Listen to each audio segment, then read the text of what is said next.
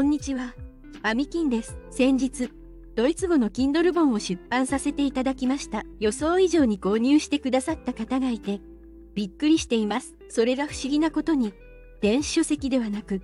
紙の本が4倍も売れているんです。本当に申し訳なく、電子書籍をコピペしてチャット GPT を利用できた方が何倍も利用価値があると思って電子書籍にしたのに、紙の方が人気があるとは予想もしませんでした。それで、もしこの投稿にいいねが多ければ、この電子書籍は無料キャンペーンをさせていただくことにしたいと思います。特に、紙の本を買ってくださった方には、ぜひ、電子書籍も無料で手に入れていただき、チャット GPT も使ってもらいたいです。チャット GPT は無料でも使えますし、音声会話もできるようになりました。ところで、先日からドイツ語レッスンの投稿をいくつかテストしています。それにはとても深い理由があるんです。ここで少し私のよちよちドイツ語歴のことをお話ししたいと思います。2018年5月にドイツへの旅行が決まった時、それに先立ち、ドイツに住んだ経験のある日本人の先生から、週に一度、カフェでドイツ語レッスンを受け始めました。先生は、まずは文法が一番大切、ということでしたので、文法から学び始めました。このレッスンで、初級レベルの文法と本当に基本的な会話を学びました。テキストは、青年1と2、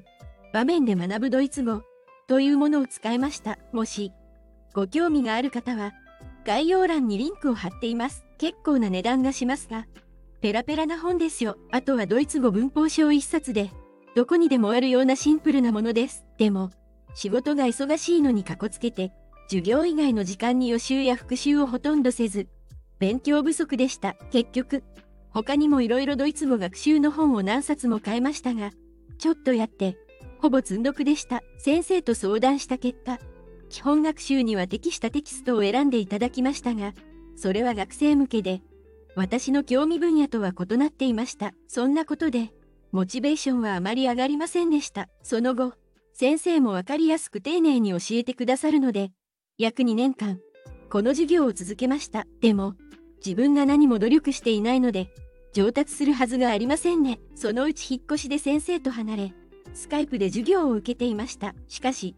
徐々に怠け癖がつき、最終的に時間が取れなくなり、先生には本当に申し訳なかったのですが、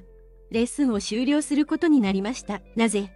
英語ではなく、ドイツ語にこだわっているかというと、以前から、私はブルーのグルーニングという人に関するドイツ語の本に興味があり、それを何とか読みたいと思ったのが、ドイツ語を始めたきっかけなんです。2018年にドイツに行ったのもその関係です。今では、気がつけば、ここのグループで YouTube 編集の担当までするようになってしまいました。ですから、一般的なドイツ語にはいつでも触れられる状態にはあります。この YouTube も概要欄のリンクに貼っておきますが、本当に一般人の人がインタビューされて YouTube に参加しているので、生のドイツ語で非常に参考になります。その後、しばらくして、私が学びたいのは会話ではなく、本が読みたいので翻訳を学ぶことが必要という意識が強く出てきて、ネットで調べて、奮発して、ドイツ語実践翻訳の通信講座に申し込みました。しかし、申し込みと同時に、今度は大きな仕事が入り、通信講座をほとんど進めることができなくなりました。結局、ほとんどお金だけ払ってちょっと手をつけたぐらいで期限の半年が過ぎてしまい、終了してしまいました。今もそのテキストはありますが、今見ても難しすぎる内容です。これは翻訳のプロを養成する実践講座だったのですから、初級の会話だけで、実践的な翻訳講座に挑戦したのは無謀でした。当時は、先生に言われるがままに紙の辞書を引いていましたが、初心者の私には拷問でしかなく、進捗はほとんどありませんでした。とにかく辞書を引く時間がほとんどで、専門分野の内容を理解するまでいきませんでした。私はこれまで、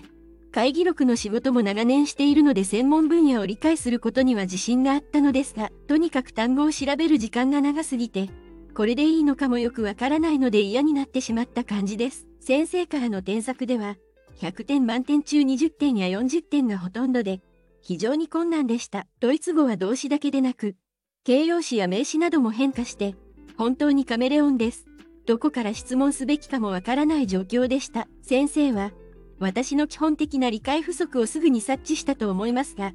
クラス変更などの提案は一切ありませんでした。まあ自分の選択がまずかったのかもしれませんが、生徒の進歩が見込めなくても、儲かれば良いという考え方に見えて、本当にがっかりしました。だらだらと。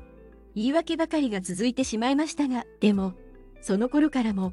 多くのアプリがあって、なぜ、それを使わないのかちょっと不思議に思っていました。今では、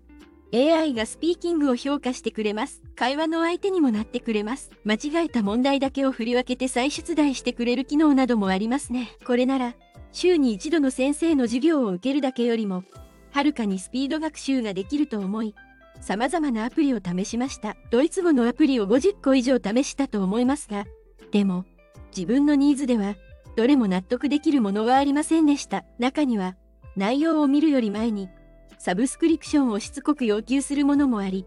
購入する気にもなりませんでした。良いと思ったアプリもあり、年間数千円の投資くらいはしてみましたが、どれも積み上げができるような工夫がされているようには見えませんでした。よくできているなと思うのは、試験対策のアプリと旅行用のアプリですね。でもなんか違う。結局、初心者のレベルから本を読むことを段階的に学べるというニーズに合ったアプリは、私は今のところ見つけることができていません。ネットニュースなどは知らない単語が多すぎて、すぐに使えてしまいますし、本屋に行っても、私が欲しい本はありませんでした。今年になって、チャット GPT に触り始めてからずっと思っていたことは、これまでの学習方法や教材が私に合わなかったこと、そして自分に適した学習スタイルをずっと模索していたことを思い出し、なんとかできないかなということでした。現実的に、週に一度のレッスンでは全く進歩がないということが分かりましたし、